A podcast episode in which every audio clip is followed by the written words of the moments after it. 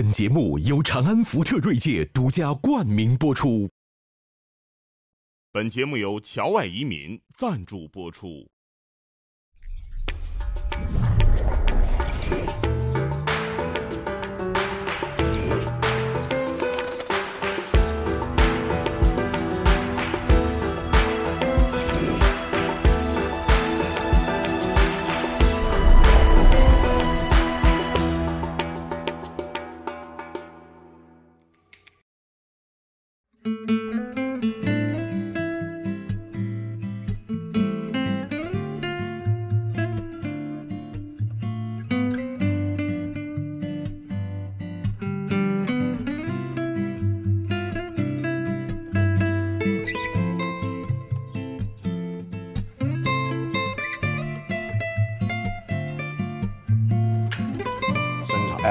哎，何冰老师一聊戏，你瞧，就全是他一个人的了。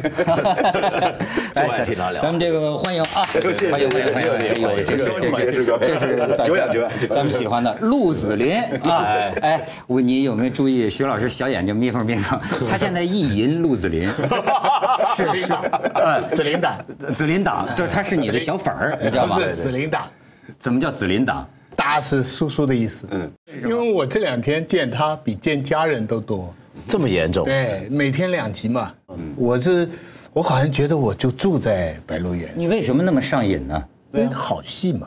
嗯，这个不夸张的说，这个写这百年历史啊，这是屈指可数的好戏。这个咱们这个何冰老师演这个呃陆子霖，现在已经这个征服青少年了，就是有外号叫陆萌萌。陆萌萌，你别说你这刘海儿是有点儿，这是这是这原来看起来像是韩星式的刘海是吧？哎，这个现在就是说啊，我过去听这个表演呢，说这人演技演得好，有个词儿叫附体，附体式的表演，因为他演这个陆子霖呐，现在出来个新词儿，投胎式表演，这这谁编的？这是听着很受用。他我他在我印象里是，他在我印象里就是个戏痴，嗯，就是有点跟不上时代，但是一门心思啊全在这个。呃，演呃演戏上，所以呢，其实这次我想请这个陆子霖，就不是说，就怎么能把这坏人给演蒙了？坏人，其实哎，我我跟您说这事儿啊，特逗，你知道？其实我我看到这个这个那个话题的时候吧，我我其实内心我都觉得挺挺悲凉的，你知道吗？我从小想当演员，我是极少数那种幸运者，就是我从小想干什么，我今天真的干了，我靠它谋生，这个我觉得是莫大的一个幸运啊。我小的时候，我记得就特别关心这个剧评，不懂啊，还没有上戏剧学院呢。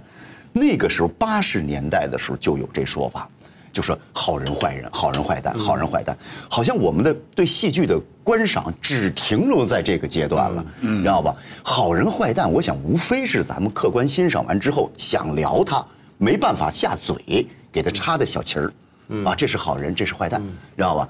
那其实这个就就我觉得会导致一个问题，就是可能您比如说让您去演戏，您要问说这是好人坏蛋，让您演好人您会了，让您演坏人您也会了，说让您演个人您不会了，嗯，他可能会出现这个问题，你知道吗？其实他就是个人，这个那天我还看一个文章，分析谁啊？就斯皮尔伯格拍的一个电影叫《辛德勒的名单》。嗯，哎，这人就有意思。你看现在这个也挺有意思，有些呃影视作品呢。迷上的是反面人物，嗯，就是这位作者他就是说了，说我就迷那个阿蒙，就那个纳粹军官，说为什么蒙？你看他他他怎么看一个人物？他明明是个杀人的狂魔，他说但是呢，这个纳粹军官阿蒙呢，首先是有洁癖，嗯，那个靴子擦的，你看永远锃亮，头发一丝不苟，而且呢人也帅，帅帅。啊，眼睛里流露出某种东欧的忧郁，是吧？就是那种，而且他说呢，他说你看他这个随便拿枪杀人杀犹太人如草芥，嗯可是呢，他有一个犹太女仆。嗯嗯，这个犹太女仆实际她喜欢上了他，嗯嗯，喜欢上了他。你看他这个矛盾，这犹太女仆给他干活的时候啊，这发丝就在他身边擦，嗯，然后这个电影就表现他想吻她，嗯。嗯，他想吻她，但是呢，他就吻不下去，他吻不进去下去，他下一个转折就噼啪大耳刮子就抽，你看，就就说明他心里的这个天人交战，他又是仇视犹太人，但是呢，实际上他他喜欢上这个女的女的了，哎，最后他还把这个女的送上了那个辛德勒救的犹太人名单里的最后一个，哎，所以你看。要是那种脸谱性的坏，嗯，那没什么吸引力。嗯，但这个坏人里边他有这种东西，挺挺勾人儿。嗯，对，而且他这个您说那演员叫叫什么费恩斯，我也特别喜欢那演员，我也特别喜欢那演员。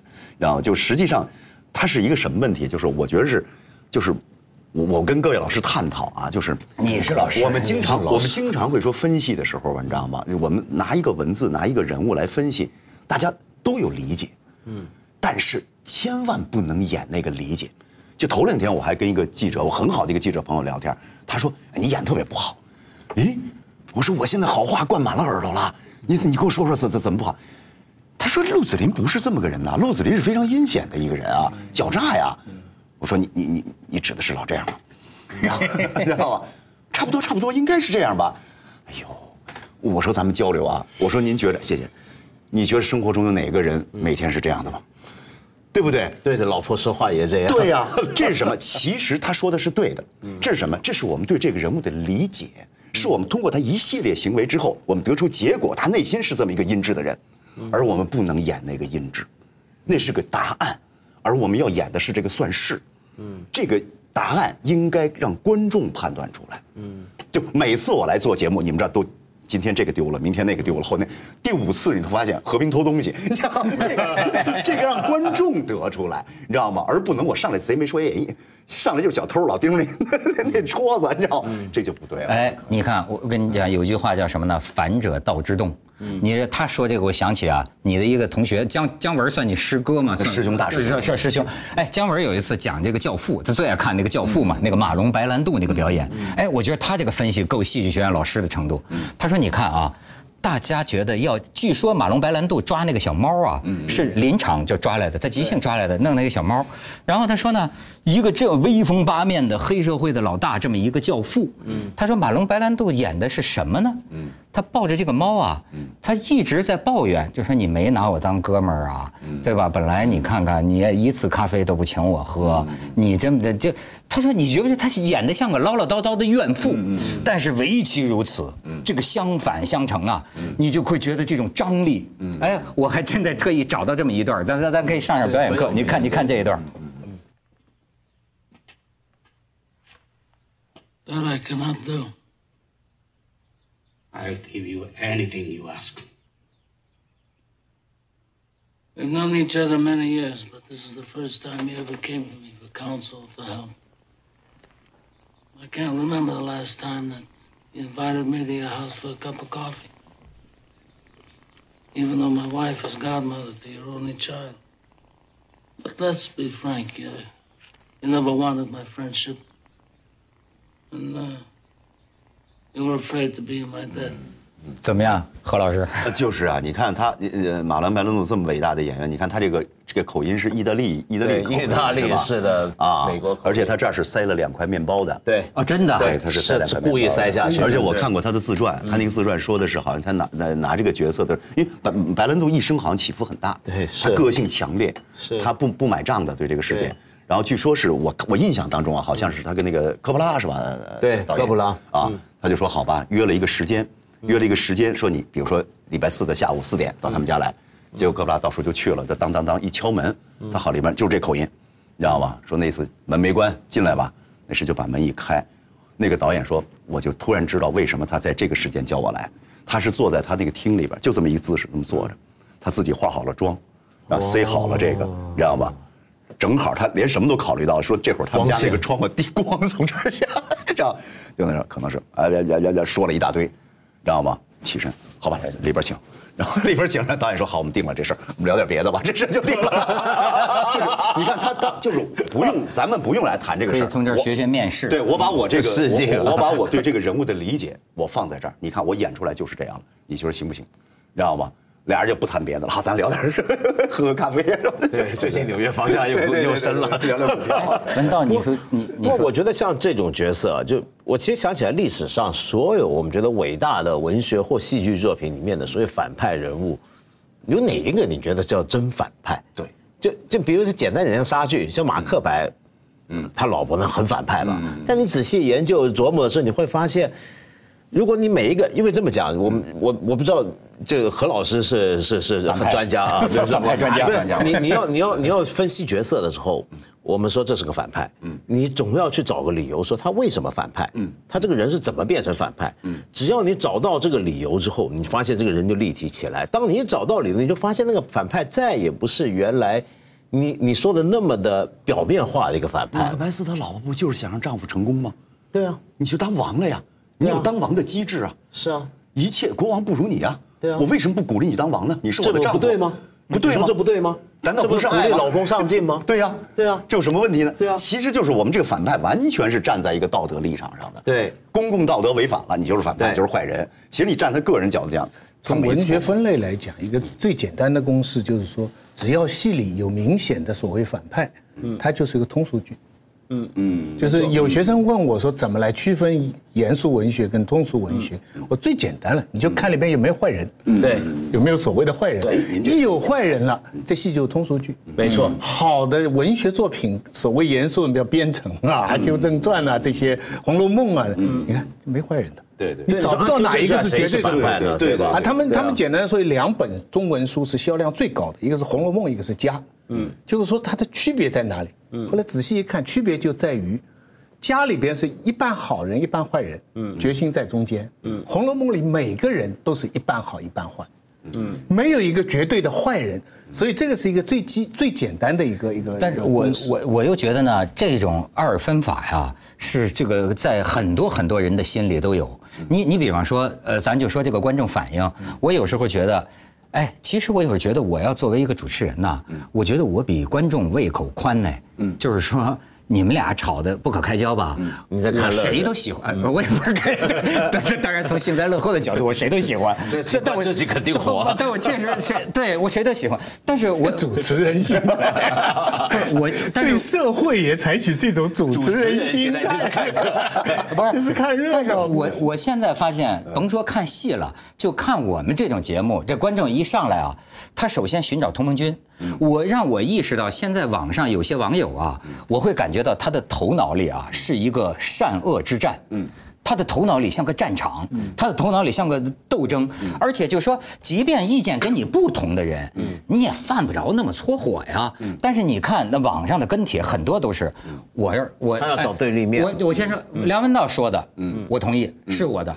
那么我对梁文道的同意，一定意味着徐子东不是人，嗯，对吧？你你看他这个这个样子，甚至发展到你看越看像个这种上海人戴这个眼镜是吧？就他甚至你知道吧？就完全的说这个发型、头发凌乱，一看就像个奸臣。他把你往戏剧化，他就把你彻底趁机把我骂一通，是吧？还学陕西人说话，还学陕西 所以你说这个正反派的思维，他就是很多人今天在舆论场上，他也是这样啊但。这是必须的。观众带着自己的价值观、阅读期待去看戏，分出好人坏人，这是必须的，这是正常的。就是在这种情况下，如果他分得出来，就是通俗剧。因为这个戏里边的价值观符合他的价值观，这就是通俗剧的最基本的原理。如果带着这样的爱憎进去，发现分不出来，哎，文道讲的虽然有道理哦，哎，文涛讲的也有道理哦，那就高了。这就对这个观众的价值观产生冲击了。哎，你看这个戏《白鹿原》里边，你到冲击的厉害的时候，一个黑娃要造反，一个白嘉轩要坚持这个这个国学这个传统道德，这个陆兆鹏是共产党，对不对？他在里边粗糙的利己主义者，没有一个没有道理。这才叫人着急啊！这个革命才残酷啊！对对对你每个观众严肃的时候，你就会想象，如果你活在一百年前的白鹿原，你是哪一派？你做什么？每一个人都有道理，这个戏才好。要是其中有一个明显的是摘一个兔崽子什么什么的话，那事情那就王世仁了，白毛女了，简单了。其实所有好的，我完全同意，就因为好的作品，所有的艺术作品、文学作品、戏剧、电影都一样。就我们观众一开始去看戏的时候分正反，就像刚开始何老师讲的一样，就是那是个标签，嗯，就那是一个就等于一个浮在水面上的一个浮标，我们是透过那个来大概掌握一下剧情，对观众来讲很必要。就小孩看戏，他第一个得学懂的事问爸爸，这谁是谁是好人啊，谁是坏人？这是一个方便入门，但是入了之后，整个东西能不能够颠覆你？能不能够让你自己开始困惑，能不能让你复杂化，那个是就是看得出来这个东西是好还是坏。最通俗的作品就是你从开头一进去看，这人是坏的，到了最后证明他果然是个坏人，他他比我想的还坏，那这就还有很多抗日。神剧是。观众早知道他是坏的，戏里边的人还不知道呢。对 对对，这是个坏蛋，这是汉奸。就旁边说，嘿，我一坐到这儿，我开始贼眉鼠眼，你是来偷东西，那是汉奸。结果这三位都没发现。有很多抗日神剧，就是这个有一个美国学者讲过一句话，在区分什么叫通俗，什么叫严肃。我觉得他讲的非常有道理。他说我们人的小的时候啊，就喜欢睡觉前听讲故事。嗯，故事有两种，一种呢。他已经听过了，甚至听过 n 多次了，可他还喜欢听，而且呢，你这个爷爷奶奶啊，要是中间讲错了，比方说进来三个狼啊，他马上纠正你，哎，不对，你上次说的是四个狼，对不对？他纠正你，但是他还喜欢听，这种。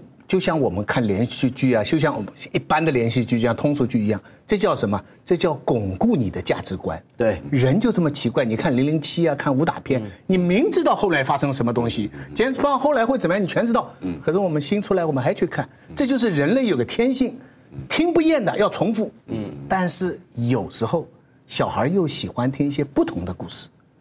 这个不同的故事，他第一次听到的时候，他会乱，他会哭，他会搞不清楚。哎，这个时候狼怎么不咬人了？嗯嗯，这个就是纯文学。嗯，白鹿原是后一种。嗯，而且我觉得啊，这个真的有时候要求不能太高，就是说你你。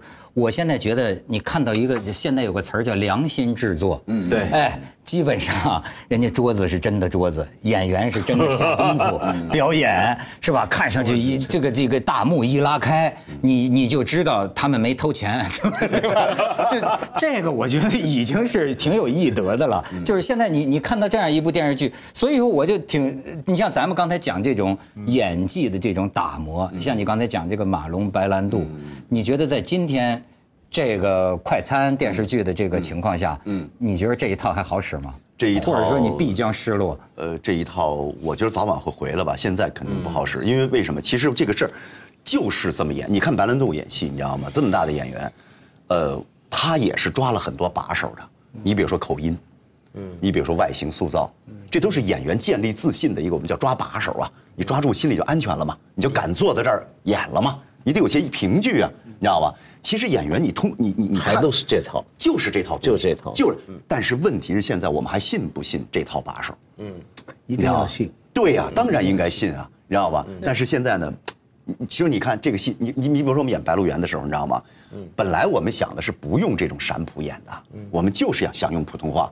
因为导演说得好，他导演刘进导演说：“这我是要拍给全球华人看的，你知道吗？光用陕西话，那我直接用陕西话不就完了吗？我找纯陕西籍演员，那更地道，对不对？为什么呢？就然后就开始用普通话，不行，拍了两天，马上大家自觉的把这嘴就都改回来了，就奔向了一个陕西话跟普通话交界的这么一个地方。就那个气氛需要一点语言，不行，要不你说不出来那词儿，你说不出来，就我们难以想象。”用上海话怎么演茶馆？你知道吗？难以想象用粤语 怎么演茶馆。你刚才我们已经是可能那个，就可能那味道就就就不对。这就是文字的力量，我觉得它规着你就往那儿走，结果大家不自觉都。还有两点，嗯。就知道了中国人为什么喜欢蹲。以前不是争论吗？对，看那个戏就知道了。他有凳子也不坐，他也蹲在那里。对，这真是这样啊！真是这样，真是这样的名，真是这样的，这是。而那筷子是这样的，他是蹲在这儿，不是腿是这这样的吗？那筷子，吃饭之前一人蹲一大碗，那拿一大碗都是一碗面条嘛。这筷子在这儿，啪。这就算洗擦过了，一个是，一个是这膝盖窝里油水足啊，一个是蹲，第二个就是吃的那个东西，哎呀，都是一样的东西，是吧？每家的都吃一样的东西。嗯，他这个戏还有个魅力，就是说，除了这个白嘉轩，嗯，跟他老婆以外，嗯，这两个是熟面孔，嗯，何冰呢，当然也是著名演员，但是我相对不太熟，嗯，其他下面的演员我都没见过。所以我全相信这些就是人，嗯，这些就是剧里的人，不是人吗？就是说他不是演员，这是良心制作，用了演员都是活的。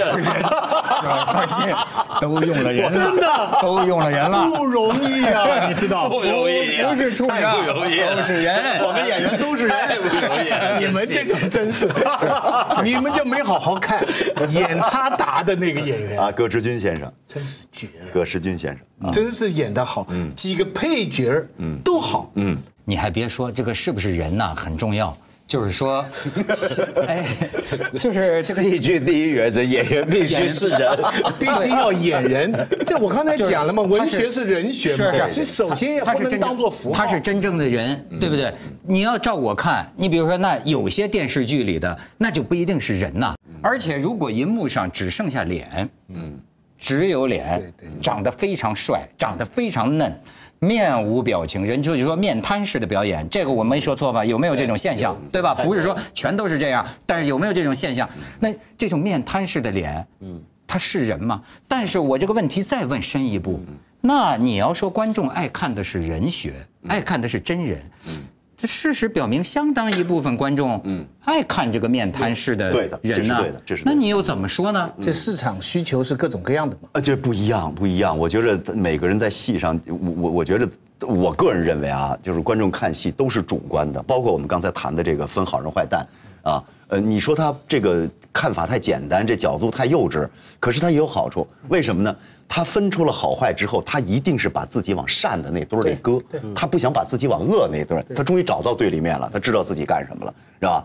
还有一个呢，我觉得看戏，好多人就是这个说起来是一个挺悲哀的事情，就是还不知道看戏的目的是什么。我觉得看戏的目的是一个模拟，是做个游戏。我们生活中太残酷了，然后太不好面对这事情了。我们假装吧，子东老师，我们假装来吧。我演一个淘气学生，我来打先生，让观众让他们看完是什么样，对不对？哎你是举这么个例子，这仅仅是一个例子。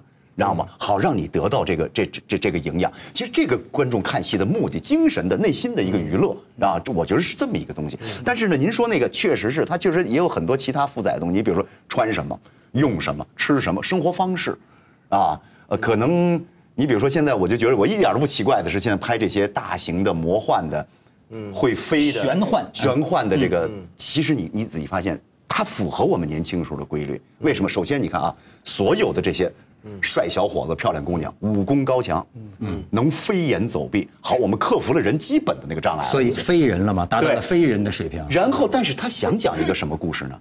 其实他想讲的都是爱情故事，最后，嗯，都是男女主演如何到不了一起。哦，原来我们人类哪怕是能飞，你也过不了这一关。哎就是你的爱你是过不去的，你是痛苦的看着镜头那流流眼泪，就是只是可能表现手段上还不够成熟，但你看那意思都是这么个意思。这就是我觉得他看到的那个那那那那个那个样子。哎，而且呢，这个是看戏是有这个群众基础的。嗯你比如说咱们的这个京剧啊，或者这个的传统戏剧，那都画脸谱啊，对对对辨中间，这很基本的就是变中间。哎，这是不是一个？我倒觉得这个辨明中间或者正派反派分明啊，反倒是个更有广泛群众基础的一种娱乐。一定是，一定是。但是呢，我觉得它是什么呀？我觉得更多的是为了这个行业的生存，因为 我行业生存啊，我觉我我猜。我给你分出来吧，而且我觉得京剧，我是非常崇崇尚京剧的啊。我个人的粗浅的理解，这可能是完全是胡说啊。为什么分这么清楚？为什么曹操上来大白脸，是吧？关公上来大红脸，让你一眼就看得出来，不用你不用再去动脑子了。哎我觉得这个这个是，我觉得他是为了吃饭，他不他对观众并不信任。我不希望你去理解，因为什么呢？你你不会为我这事动脑子，甚至于他把演员都管死，身上勒上，头扎上，鬓打上。你看他这审美其实跟现在没有任何区别，现在是整容，直接拿斧子削，过去拿鬓一贴，嗯，那就就是什么脸都是小脸儿。就是古代整容嘛。对呀、他就跟你看，他这梅先生晚年的时候都已经挺胖的嘛，嗯他一贴，哎，还是脸还是给你看这一点儿，是吧？他审美其实是是是是没有变的。哎，但是呢，他给了他这个东西啊，我就发现这个表演分不同体系。要不说啊，他说这个梅先生这个，他又出来了另一种审美，就是说，哎。一般来说，老百姓看这个都挺爱看，对吧？中间分明。但是呢，懂行的人，他看的是那种城市化的表演。你比如说，我有一次我看这个有个导演叫费穆，他当年拍过梅先生的一个一个戏，就是拍成电影的。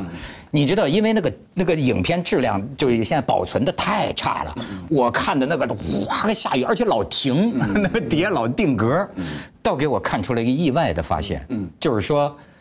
他每一个瞬间，每按就梅先生演这动作，啪你停，嗯，都是一个最美的姿势，嗯，就是它整个这个动作的运行过程，嗯，你在任何一点上定格，嗯，都是到了身体最美的一个姿态。哎，你这手也不错，啊，欧文涛还有转行的可能啊，我这是丽春院的，是吧？分外妖娆。而且您看吧，其实我我我，因为我爱京剧啊，我看到的优秀的表演艺术家。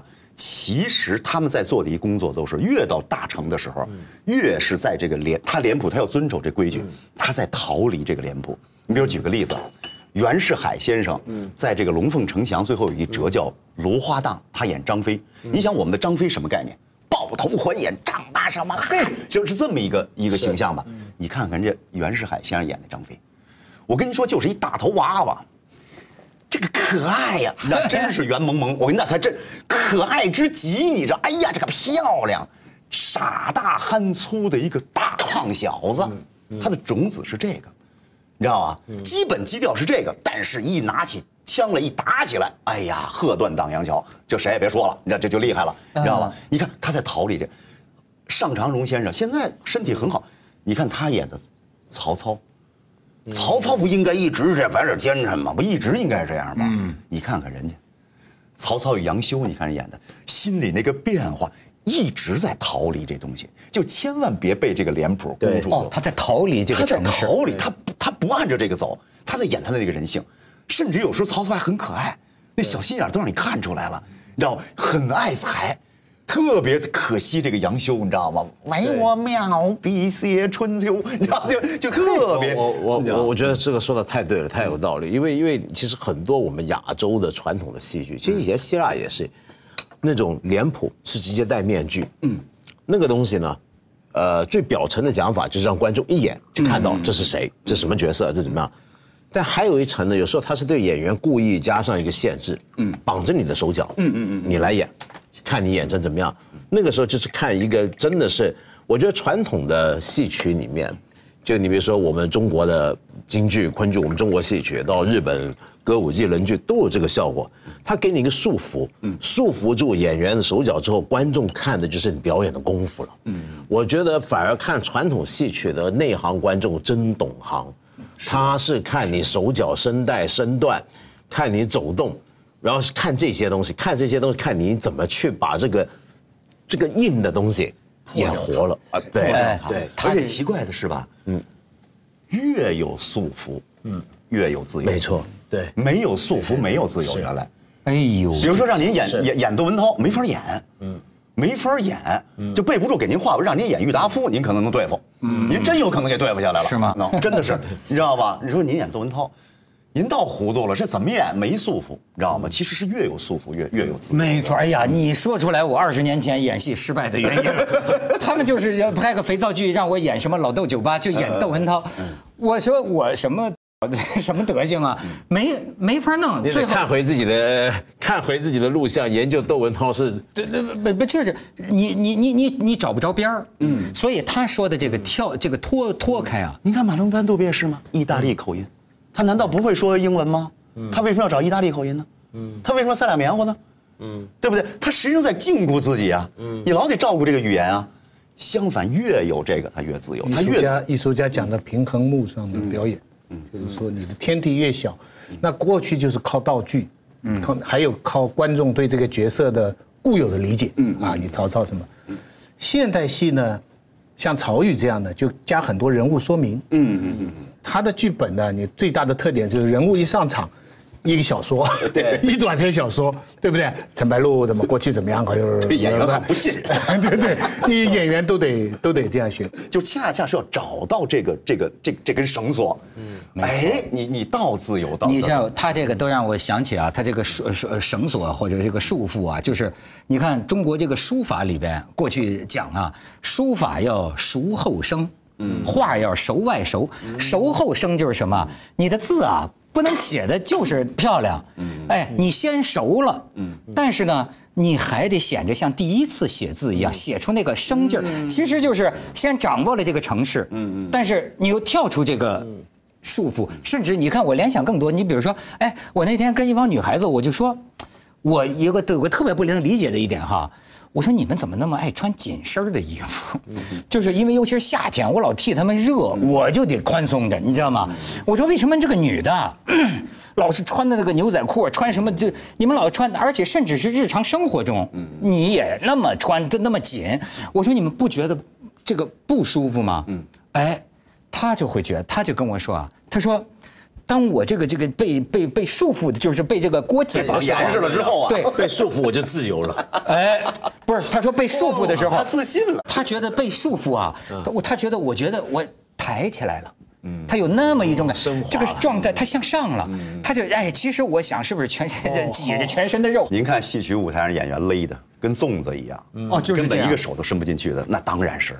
你看看是不高跟鞋，嗯，你看所有男的都一样的，高厚底儿有穿厚底儿的什么，你知道吗？他就是好看啊，人就是勒上之后，他一垫高了，人就挺拔嘛。没错，你像我们那个女主持在后台。那都是一直走路，都是俩助理扶着，跟那个慈禧太后似的。就临上场那一下，俩助理一撒手，扶起娇你看他本来在后台他根本走不动，他一出来飞过去了，他那个轻盈，哎，他这，所以一说这何老师啊，我发现他这个地方有他有道行。我我还想起他其实是舞台表演出身，对呀，话剧出身。我我觉得我看过你一种呃对观众心情的感触啊，我觉得那种描述你能不能听得明白？他说，这个话剧演员在舞台上。呃，你以为他只是陶醉于自己演戏吗？他说不是，他说观众的每一次笑声，每一次掌声，甚至观众心里一凉，嗯嗯，他都能感觉到，都能知道，都能知道。这是一种什么一种呃呃呃感觉呢？我跟您说，就好有一比吧。就是您现在做节目主持，您还紧张吗？您肯定不紧张了。就您就知道了哪儿话头稍一落。其实我刚才已经无数个瞬间感受到，哦，这儿有点，啪，你就嘿，就就就都知音 都能知道，你知道，这就是手艺就在这儿呢，手艺就在这儿呢。但是年轻的时候可能做不到，这需要什么？需要一个在舞台上待的时间，还有一个是什么？要有一个认知，就是我个人这个真是有点好像说理论似的，好像就不敢瞎说的。反正我自己是这么想的，就是电影电视是什么呀？是，请你来看我的梦，嗯，对吧？话剧不是，话剧是我们一起来做梦，嗯，是今天一敲响钟，我们一块儿开始。话剧演员有点更像更像牧师，嗯，更像布道者，是我先干点什么，哪怕我强行拉动我的热情，我的完之后把观众带入之后，好，我们共赴一个地方，那个地方在哪儿？在我们心里。你坐在一个黑屋子里边。其实旁边都有人啊，但是你你你你你那会儿实际上如果是一个好戏的话，这会儿你回到自己内心了。这块你经不经常去？实际上，由于外界有一个刺激，有一个景象，于是你回到自己内心了。但是共同完成。所以说艺术起源于屋啊，每天重复的话会不会疲劳？呃，是这样，那就是这个问题您说太对了。如果在台上背词儿，天天去背的话，他就一定会疲劳。怎么才能不疲劳呢？唯有一个方法，我觉着就是今天是活的，你要感觉到它那个气息。对，我我我可以理解，我我我可以理解这个活的，因为其实就跟我们上课一样，嗯，对不对？你学生做的多，他们有现场的反应，你讲的内容就是不一样。嗯，我我我一个类比了，但是的问题是，有时候你看一个演员呢，我。听那个 Celine Dion 的演唱会，在在 Las Vegas，讲的非常生动，非常有趣。但是我突然一想到，他天天晚上在讲这个笑话，天天晚上都在讲，这这怎么到心里这个地方呢？他会不会到后来就变成一个？这个这个这这这这个我我理解不一定对啊，但我我也有这种感触，就是啊。呃，你看他刚才讲什么布道者啊，我就老觉得啊，有人心有些神秘的东西。嗯你比如说，你按照这个佛教的说法哈，好像呢。有一个佛心就是众生心，嗯就其实有一种呃说法，就是说我们的心是相通的，甚至说是所有的众生啊，他都是有一个共同的心。嗯嗯，这个有的时候在舞台上的人能感觉到，能感觉到。为什么？你比如说，咱隔着那么远，你们是几千人的观众，但是他说这个，我为什么有感触啊？你比如说。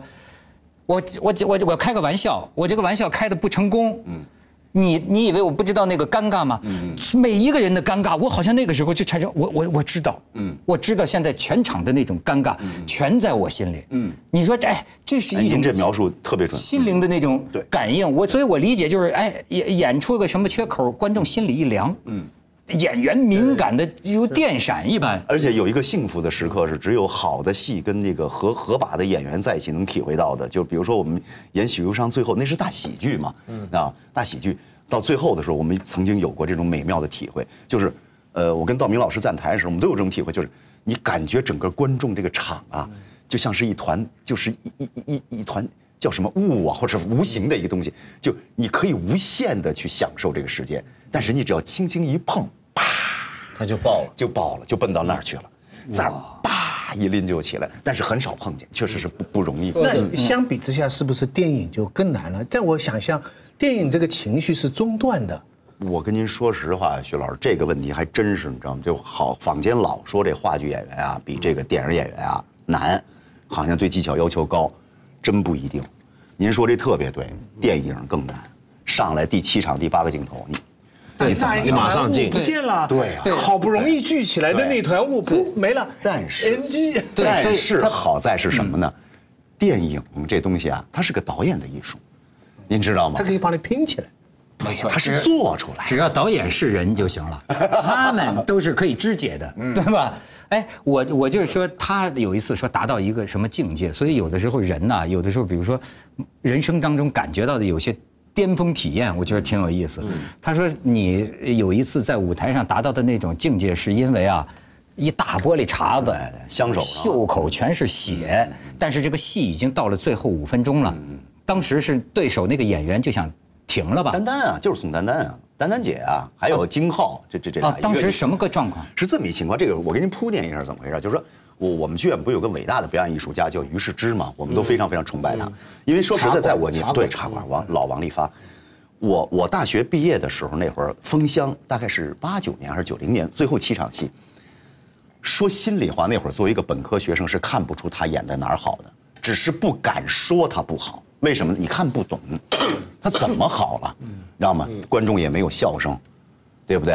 掌声都是给你的名誉的，而且甚至于那会儿先生身体已经不好了，还经常演错。但是呢，后来随着这个实践之后呢，就突然发现，哦，我们原来发现于世之真正伟大在台上，怎么说叫今天翻译叫从不跪舔观众，从不迎合讨好，你知道吗？他的自信已经达到了那么一个巅峰状态，你知道吗？我们都服的不行。但坦率说，我现在为止啊，我还是在台上去讨好观众的，非常渴望听到观众的喝彩。就没有这个掌声跟笑声吧，我内心是虚的，就没有现实这种反馈回来，你知道吧？就内心就老想陆子霖，不是何必。真的是我，真的是徐老师，就内心特想摆脱这状态。我如何能变得更坚强？我如何能才能真的宠辱不惊？不行，做不到。好，我给你铺垫完了啊，我跟你讲今天发生的事情。他那个叫窝头会馆那个戏，十一月份演，如果是各位在北京，我请大家去看啊。他最后扔一个酒瓶子，每回啊我都扔得挺远的，因为他得碎，大概五场碎一回，我 都有数，演多了就。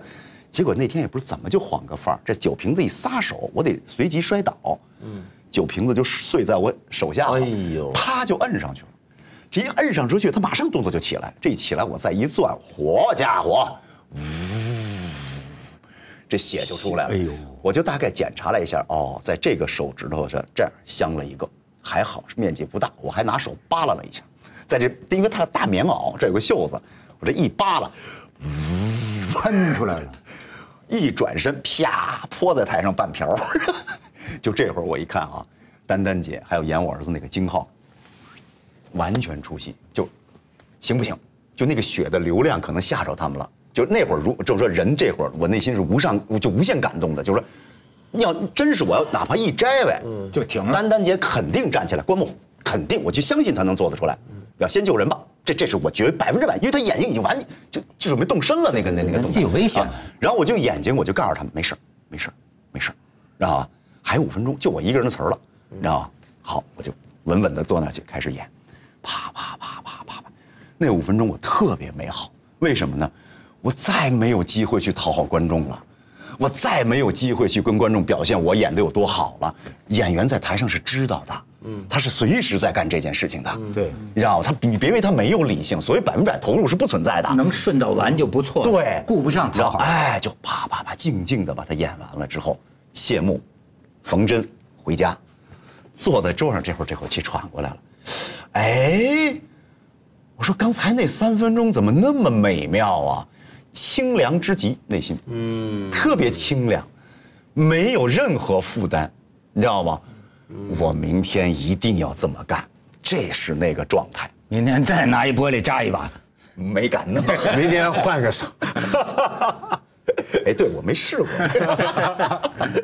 这帮人，这帮人第二天一上台，是那口该怎么着怎么着，该抖机灵抖机灵，该讨好讨好，就会杂念一堆就这来了。这是什么呢？就是意外的达到了无欲无求的境界。但他是依靠一外力，就那会儿就就完完了就成，其实内心就一个强哎。，但是你窥到无欲则刚了，但是你窥到了那个天地，嗯，这说明文道啊，表演一样能入道，是不是？咱咱咱祝贺，祝祝贺贺祝贺玻璃瓶子，玻璃祝贺祝贺，多来几份。以后别再 打了。谢谢谢谢谢谢。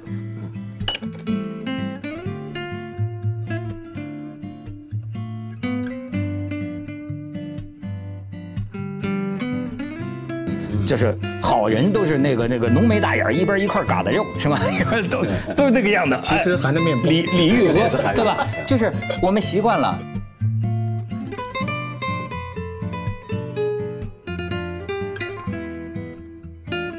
好的文学作品，所谓严肃的叫编程啊，《阿 Q 正传》啊，这些《红楼梦》啊，你看。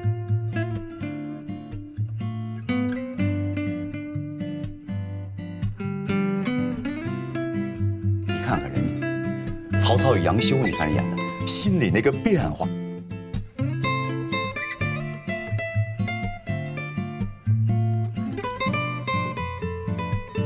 人家莎剧，就马克白，嗯，他老婆呢很反派吧？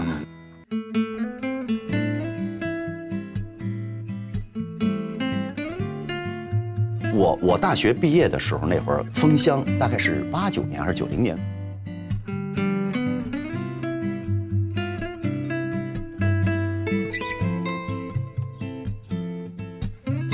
袁世海先生在这个《龙凤呈祥》最后有一折叫《芦花荡》，他演张飞。尚长荣先生现在身体很好，你看他演的曹操。